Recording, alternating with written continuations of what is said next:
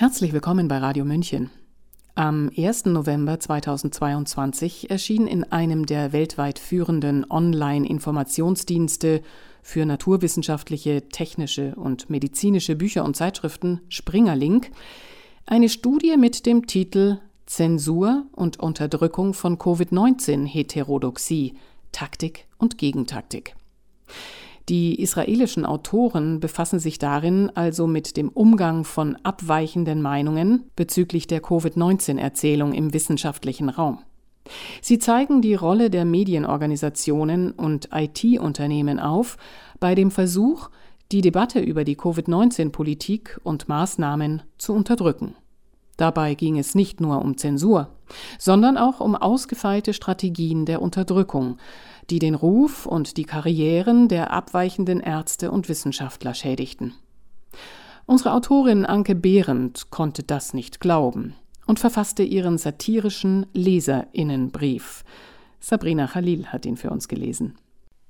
Sehr geehrte Managing DirectorInnen, Heute muss ich mich direkt an Sie wenden, den unten verlinkten sogenannten Artikel betreffend, um meiner Fassungslosigkeit, meiner Empörung, ja meinem Entsetzen Luft zu machen.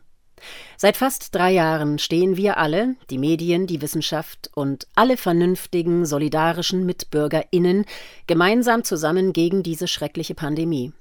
Wir wehren Verschwörungstheorie-Ideologen und rechtsextreme Nazifaschisten ab, wir informieren uns in den seriösen Medien und lesen wissenschaftliche Studien unter anderem hier auf Ihrem Portal.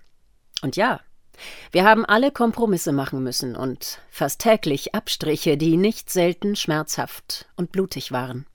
Wir mussten uns in einer absoluten Notsituation an neue Standards gewöhnen, Jedoch haben diese Standards unseren breiten wissenschaftlichen Konsens weitergebracht, ja ihn überhaupt erst ermöglicht. Follow the Science ist keine leere Phrase mehr. Die Wissenschaft ist sich heute, zum Glück, in allen Punkten einig, auch mit der Politik. Doch nun das.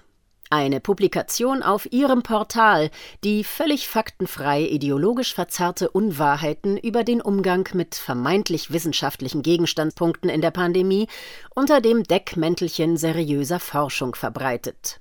Ungeheuerliche Behauptungen werden schamlos als Tatsachen präsentiert. Eine Fälschung? Ein schlechter Scherz? Mitnichten. Der Hauptautor dieses schwindeligen, windigen Pamphletes, Jaffa Shiraz vom Department of Communication der University of Haifa, bohrt schon seit Jahren dünne pseudowissenschaftliche Bretter. Im Mai 2022 irrlichterte er über die Zitat Unterdrückung des wissenschaftlichen Diskurses über Impfstoffe, Selbstwahrnehmung von Forschern und Praktikern. Zitat Ende.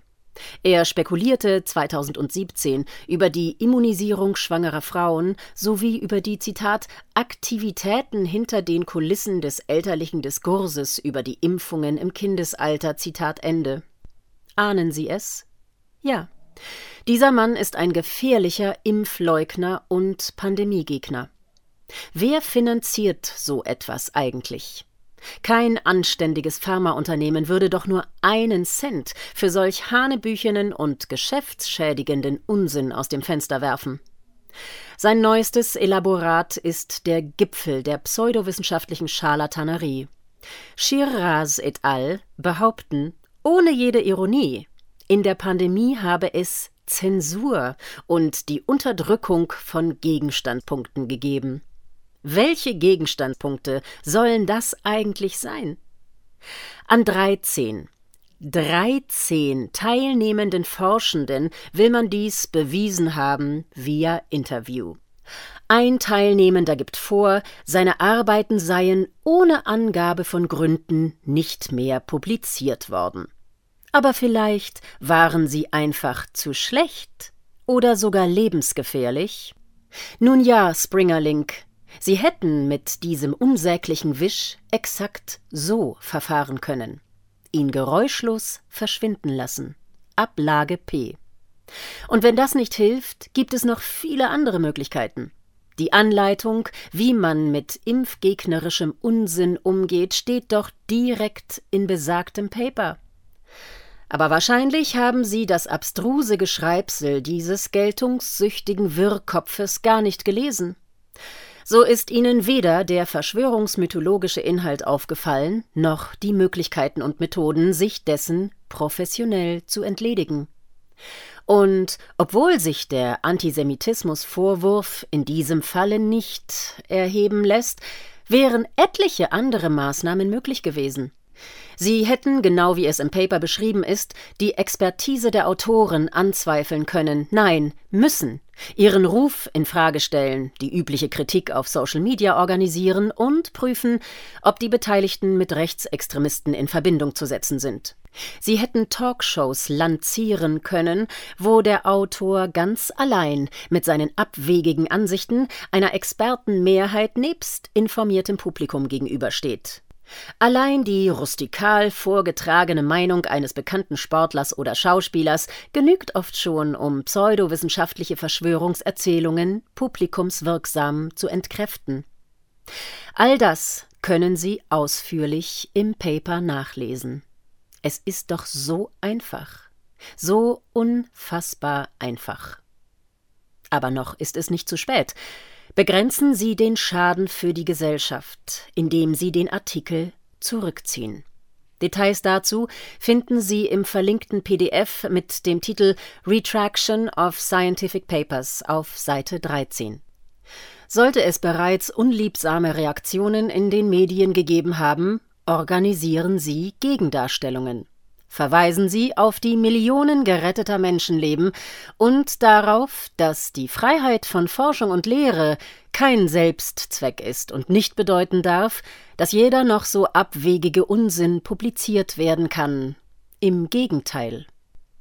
Sehr geehrte Managing Director innen von Springerlink, ich appelliere an Ihre Vernunft. Lassen Sie uns, die Wissenschaft, zusammenstehen mit Politik, Medien und Wirtschaft. Wir dürfen keine zersetzerische, antidemokratische Pseudofreiheit in unseren Reihen dulden, wenn wir die jetzigen und kommenden Krisen erfolgreich durchführen wollen. Es mag schon sein, dass dafür auch drastischere Mittel ergriffen werden müssen. Aber bedenken Sie bitte, es geht um das große Ziel.